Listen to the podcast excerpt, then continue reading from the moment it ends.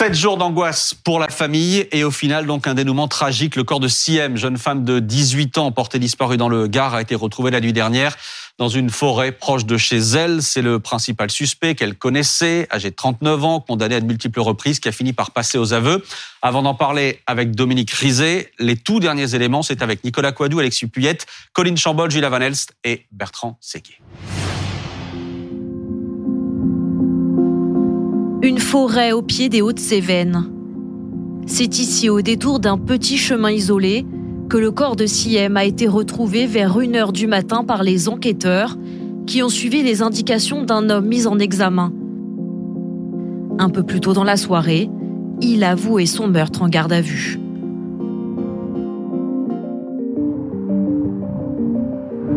Mercredi dernier, il est aux alentours de minuit lorsque la jeune fille sort de cet immeuble. Elle vient passer la nuit chez sa grand-mère qui habite tout près de chez ses parents. Cette nuit-là, elle quitte la maison sans papier. La porte de l'habitation reste entr'ouverte, puis plus aucune nouvelle. Pendant une semaine, tout le village s'inquiète pour cette jeune femme de terminale que ses proches décrivent comme souriante et généreuse. C'était euh, une jeune fille, une jeune fille euh, belle comme le jour, qui avait 18 ans, qui était lycéenne, qui avait la vie devant elle, elle avait des projets d'études supérieures, peut-être à Paris, montée sur la capitale. Elle était très proche de sa famille et plus globalement était très proche de tous ceux à qui elle pouvait rendre service. Les soupçons se portent rapidement sur un proche de la famille, un homme âgé de 39 ans, ancien compagnon de la cousine de Siem. Dans le Gard, il travaille comme restaurateur, ouvrier, maçon, et dans la région, il a une réputation de caïd. Cet homme, c'est un criminel, il est connu pour, euh, pour ses crimes, pour séquestration, et ça recommence. C'est un monsieur qui, j'ai envie de vous dire, qui est, condamné depuis qu'il porte des couches, donc c'est pour ça que c'est quelqu'un qui est euh, très mal vu. Délinquant notoire, l'homme est un multirécidiviste bien connu de la justice. Son casier judiciaire porte mention de cinq condamnations pour des faits d'atteinte aux biens et de huit condamnations pour des faits en lien avec la conduite de véhicules. Il porte en outre mention d'une condamnation pour des faits de vol avec arme, pour lesquels il a été condamné le 2 avril 2015 par la Cour d'assises du Gard à 12 ans de réclusion criminelle. Après la disparition de la jeune Siem, l'homme est placé en garde à vue. Et au milieu de la nuit, alors que celle-ci va bientôt toucher à sa fin, il demande à parler à son avocat. De manière très euh, très très très diplomate. Euh, les, enquêteurs ont accepté cette pause et, évidemment c'est à ce moment-là que, les choses, euh, qu'un virage crucial a été pris. Voilà, il a choisi de guider les enquêteurs pour mettre fin à, un suspense qui devenait insoutenable et aussi soucieux de, de, soulager quelque part sa conscience. Voilà. L'homme raconte aussi qu'il avait rendez-vous avec elle le soir de sa disparition. Quelle relation entretenait-il avec Siem, sa cousine par alliance? Son avocat évoque une relation amoureuse clandestine depuis plusieurs semaines. Il y a une relation amoureuse qui s'est nouée dont il sait qu'elle n'aurait jamais dû se nouer, qu'il aurait dû y renoncer, euh, lui, en qualité de, de, l'aîné, en qualité de, de, mari de la cousine de cette personne, etc. Donc il sait que euh, sur le plan moral, évidemment, tout ça est condamnable. Il sait que euh, l'un et l'autre auraient dû mettre un terme à cette relation, mais malheureusement, les sentiments amoureux l'ont maintenu. Une version que conteste l'avocat de la famille de Siem. Personne n'avait connaissance euh, de cette relation hypothétique. Siem n'est plus là pour la confirmer. Évidemment, c'est une version du mise en examen. Il est tout à fait probable que cette relation n'ait jamais existé. Le mis en examen a évoqué une dispute qui a mal tourné. Il aurait étouffé la jeune femme pour la faire taire, selon lui. Des déclarations qui devront être corroborées par l'autopsie prévue la semaine prochaine. Dominique Rizet, je reviens sur ce moment clé. La nuit dernière, le suspect en garde à vue demande au gendarme à parler à son avocat. Ouais. Les gendarmes acceptent et là, tout mhm. bascule. L'avocat l'a dit, les gendarmes acceptent de façon diplomatique, ils ne sont pas obligés de le faire. Mhm. Hein. Tout bascule, donc est-ce qu'on peut parler, tout bascule parce qu'il avoue, mmh. mais est-ce qu'on peut parler d'aveu spontané quand on est tout à la fin de la garde à vue, mmh. quand les gendarmes euh, lui ont dit au revoir et sont prêts à le déférer qu'il demande à parler à son avocat, que les gendarmes acceptent et qu'au retour de la discussion avec son avocat, euh, il vient dire j'ai des choses euh, nouvelles mmh. à vous révéler et qu'il reconnaît le meurtre. Est-ce que ce sont des aveux spontanés ou est-ce qu'il s'est entretenu avec son avocat, dont on a vu quand même qu'il connaît les dossiers judiciaires, il connaît bien le, le, le, le, travail des enquêteurs et la construction d'un dossier judiciaire. Euh, est-ce que son avocat lui a dit, à ce stade, ce serait peut-être mieux d'avancer un peu plus Ou est-ce qu'il dit à son avocat, c'est moi, mais je ne sais pas comment le dire, est-ce que je dois le dire Vous voyez, il s'est passé quelque chose dans les derniers temps de cette garde à vue et ce sera intéressant de le savoir parce qu'effectivement, le temps de la garde à vue hmm. et euh, ce, ce, ce, moment incroyable de l'enquête, euh, c'est quelque chose à chaque fois de très important. Et souvent, souvent, et c'est ce qui s'est passé ici, les aveux, c'est la nuit. Hmm. C'est euh, quand la nuit est tombée, quand il y a moins de bruit dehors, quand, euh, quand il y a moins de passages dans les couloirs, quand les téléphones ont cessé euh, euh, de sonner, voilà, c'est à ce moment-là que l'un dit à l'autre, bon, est-ce que est-ce qu'il y a des choses que je dois savoir? Mmh. Est-ce que tu m'as tout dit? Parce qu'on se tutoie pendant les gardes à vue souvent à ce stade. Est-ce qu'il y a encore des choses à découvrir? Est-ce qu'on peut encore sauver quelque chose? Ce sont des phrases comme ça.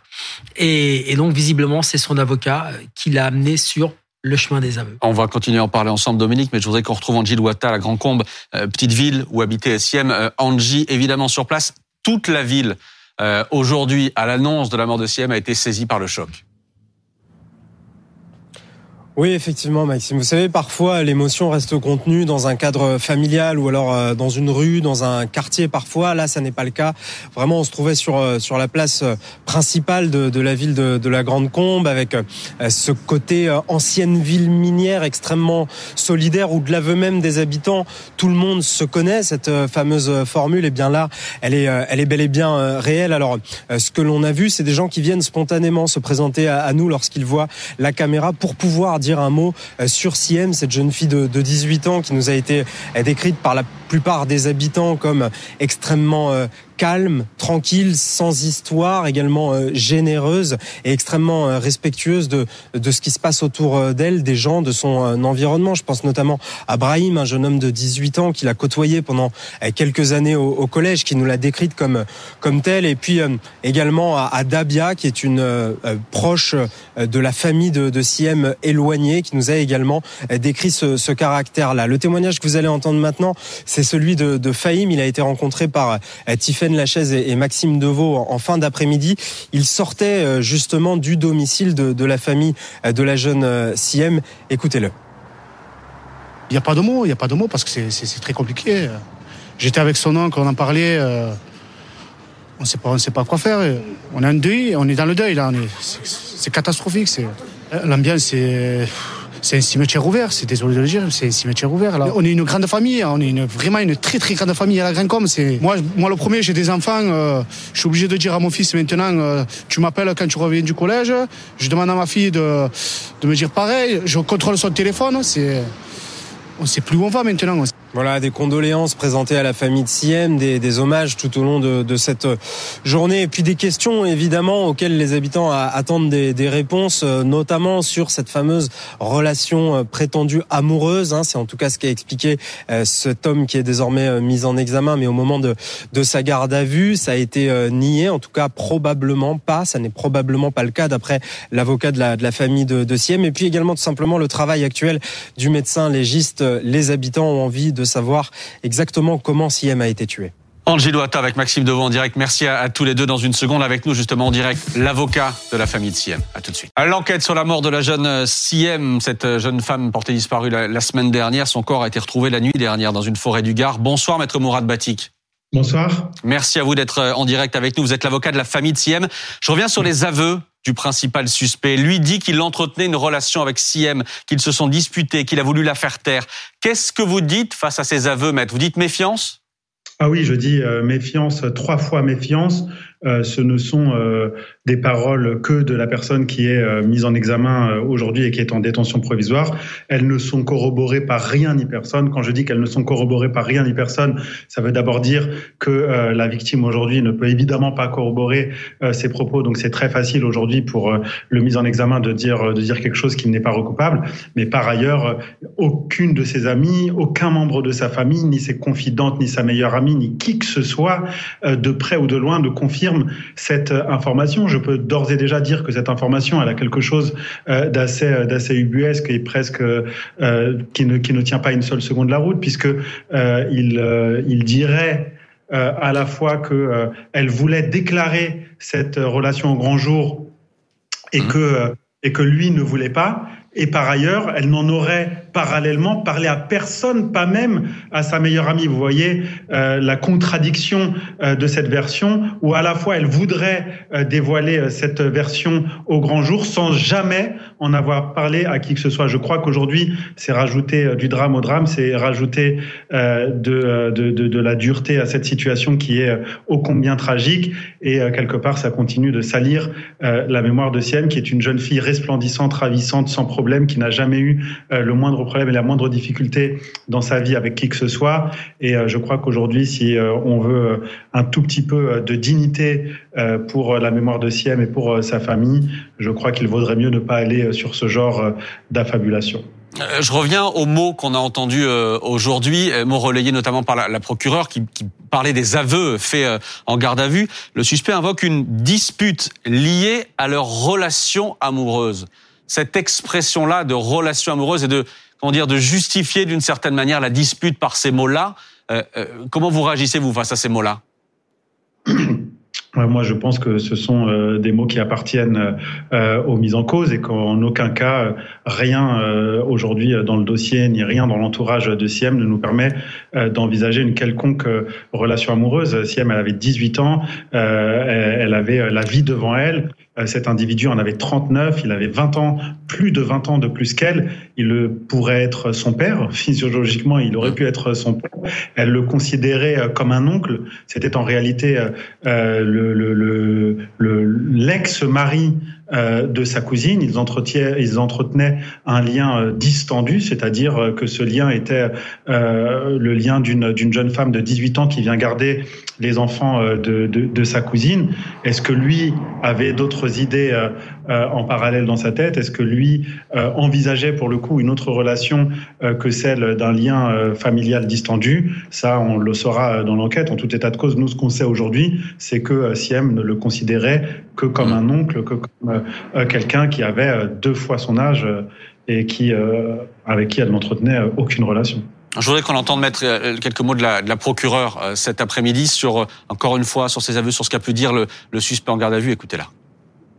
Le suspect avait souhaité s'exprimer sur les faits afin de pouvoir donner cette réponse à la famille au nom de CIEM et de pouvoir soulager sa conscience à lui aussi. Il a voulu soulager sa, conscience. Est-ce que vous avez le sentiment qu'il a tout dit aujourd'hui de ce qu'il s'est passé? Euh, bah non, pour l'instant, il n'a pas, il a pas tout dit. On est au tout début de l'enquête. On est, euh, il va y avoir une, instruction, une information judiciaire. Il y a 18 mois euh, d'enquête minimum, donc tout n'a pas été dit. Mais ça, pour le coup, il faut faire confiance au temps long de la justice, et on sait très bien que ça prendra du temps.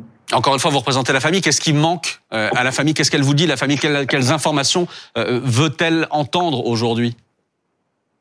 Là, pour l'instant, elle veut entendre aucune information. Elle veut simplement être dans le temps euh, du recueillement la vérité, euh, la vérité viendra dans un second temps. La justice euh, viendra dans un troisième temps. Là, pour l'instant, c'est simplement euh, le temps du recueillement, de se retrouver les uns les autres, de se serrer dans les bras, de se soutenir, de se permettre de ne, de, de ne pas flancher, ou en tout cas, lorsque l'on flanche, avoir une épaule sur laquelle se reposer. On est dans ce temps-là. Hum. Une dernière question que vous ont dit les proches de Siem, de la jeune femme qu'elle était. Ah, c'était une euh, jeune femme, euh, d'abord c'était une lycéenne qui avait 18 ans, qui avait pour ambition euh, de monter sur la capitale, de poursuivre ses études, d'avoir une carrière. Elle était ambitieuse, elle était généreuse, elle avait le cœur sur la main. C'est quelqu'un qui aidait toujours l'autre. et, voilà, on l'a décrit comme un rayon de soleil, comme quelqu'un de solaire, quelqu'un à qui on s'attache très vite et qui est toujours là pour rendre service. Euh, elle était très famille. Elle allait visiter euh, sa grand-mère, euh, son père et les autres membres de la famille. Comme je vous l'ai dit, par ailleurs, elle faisait un peu de babysitting. Elle travaillait à côté de, de, de ses études. C'était quelqu'un de courageux. C'est pour tous ceux qui la connaissent, pour tous ses proches, tous ses amis, toute sa famille, le ciel qui leur tombe sur la tête et le sol qui se dérobe sous leurs pieds. Il y a, il y a un rassemblement, un hommage qui est prévu? Pour l'instant, il n'y a pas de rassemblement et pas d'hommage euh, au moment, à la minute où je vous parle. La famille verra si elle souhaite en organiser un. Pour l'instant, on est encore une fois dans le temps euh, du recueillement. Merci beaucoup, merci maître d'avoir été euh, en direct avec nous. On va continuer à parler avec Dominique, avec tout le monde en plateau de, de la suite de cette enquête. Mais une chose, Pauline Simonet, parce que ça vous a fait réagir. On en parlait à l'instant de ces mots euh, qui sont employés par l'avocat de la défense, visiblement par le, le suspect qui est passé aux, aveux, euh, qui explique qu'il y a eu cette dispute, qu'il y avait une relation amoureuse au départ, qu'il y a eu cette dispute qu'il a voulu la faire taire. Et le terme de relation amoureuse, oui, parce que vous, vous choque. Effectivement, parce qu'on comprend bien que pour la famille, ce soit évidemment euh, au-delà de difficile d'imaginer qu'il y ait pu avoir une relation amoureuse avec celui qui est euh, l'assassin de leur fille. Mais au-delà de ça, euh, ce qui est particulièrement choquant, c'est qu'on puisse imaginer que ce soit une circonstance potentiellement atténuante, en fait. Le mmh. fait qu'il y ait une relation amoureuse entre les deux. Mais au contraire, on ne sait pas, peut-être qu'on ne saura jamais exactement s'il y a une relation amoureuse entre les deux, mais quoi qu'il en soit, cet homme a massacré, a tué cette jeune femme. Ça n'est pas, en droit français, une circonstance atténuante. Mm. Il n'y a pas de crime passionnel, euh, Dominique Rizet, euh, qui existe dans le droit français. Non, Pauline, ça ne peut pas être, euh, du point de vue du droit, en tout cas, une circonstance atténuante, mais j'imagine que pour quelqu'un mm. qui avoue euh, un meurtre aussi horrible, il a 39 ans, c'est un homme, euh, c'est un père de famille, il a deux enfants euh, que Siem gardait. ça doit être tellement épouvantable pour lui d'avouer ça. Pardon, hein, j'ai pas de, je suis pas du tout en empathie avec avec cet homme, mais que le dire de cette façon-là, hmm. c'est le dire quand même en atténuant un peu son propos. Imaginez, et si c'est ce qu'il s'est passé, ce type qui dit, bah, je l'ai enlevé parce que j'avais envie d'elle. Mmh. Euh, que je suis la, la violer euh, sur un chemin, un chemin de campagne, que je l'ai étranglé et j'ai abandonné son corps.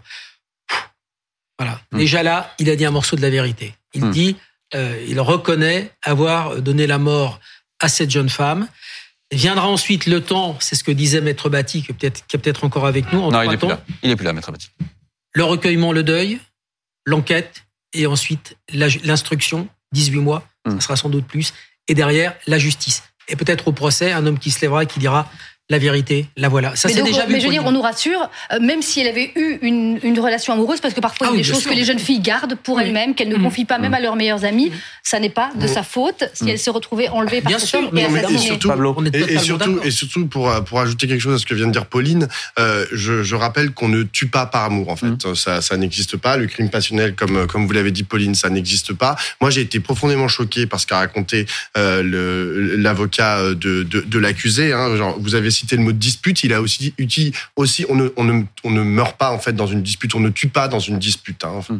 Euh, il a aussi utilisé le mot de faute et de bêtise. Enfin, là, on est quand même au-delà de la bêtise lorsqu'il s'agit d'un meurtre. Mm. Euh, et euh, enfin, il a presque, en fait, à l'écouter, on avait l'impression qu'il disait regardez comme mon client a du courage en fait de, de passer aux aveux.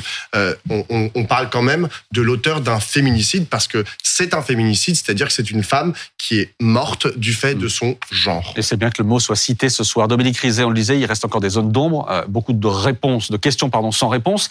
Euh, L'autopsie qui va être pratiquée Bien sûr. va permettre de répondre à un certain nombre de ces questions, euh, notamment sur les circonstances exactes de la mort. Bien sûr. Alors déjà, sur l'heure, le jour et l'heure de la mort, parce que ça s'est passé il y a une semaine et on saura avec le bol alimentaire, hein, c'est l'analyse de ce qu'il reste dans mm. l'estomac de Siem, quels aliments elle a pris et où elle en était de la digestion après ce repas. Donc on saura vraiment Mm. à quelques heures près si elle est morte ce soir-là, le soir de son enlèvement ou non, parce qu'il peut dire je l'ai tuée le soir de l'enlèvement mm. et l'avoir gardée cinq jours quelque part et l'avoir fait souffrir avant de la tuer. Mm. c'est important de le savoir. L'autopsie dira si elle a été violée, l'autopsie dira si elle a été brutalisée, si elle a, euh, c'est toujours la même chose, hein, euh, traces de coups sur le visage, des hématomes, le nez cassé, mâchoire cassée.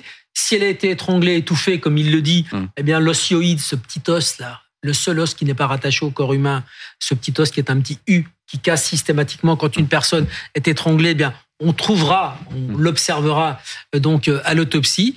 Il y aura une analyse toxicologique qui permettra de savoir s'il lui a fait absorber de l'alcool ou un produit comme du GHB, un produit pour lui faire perdre connaissance.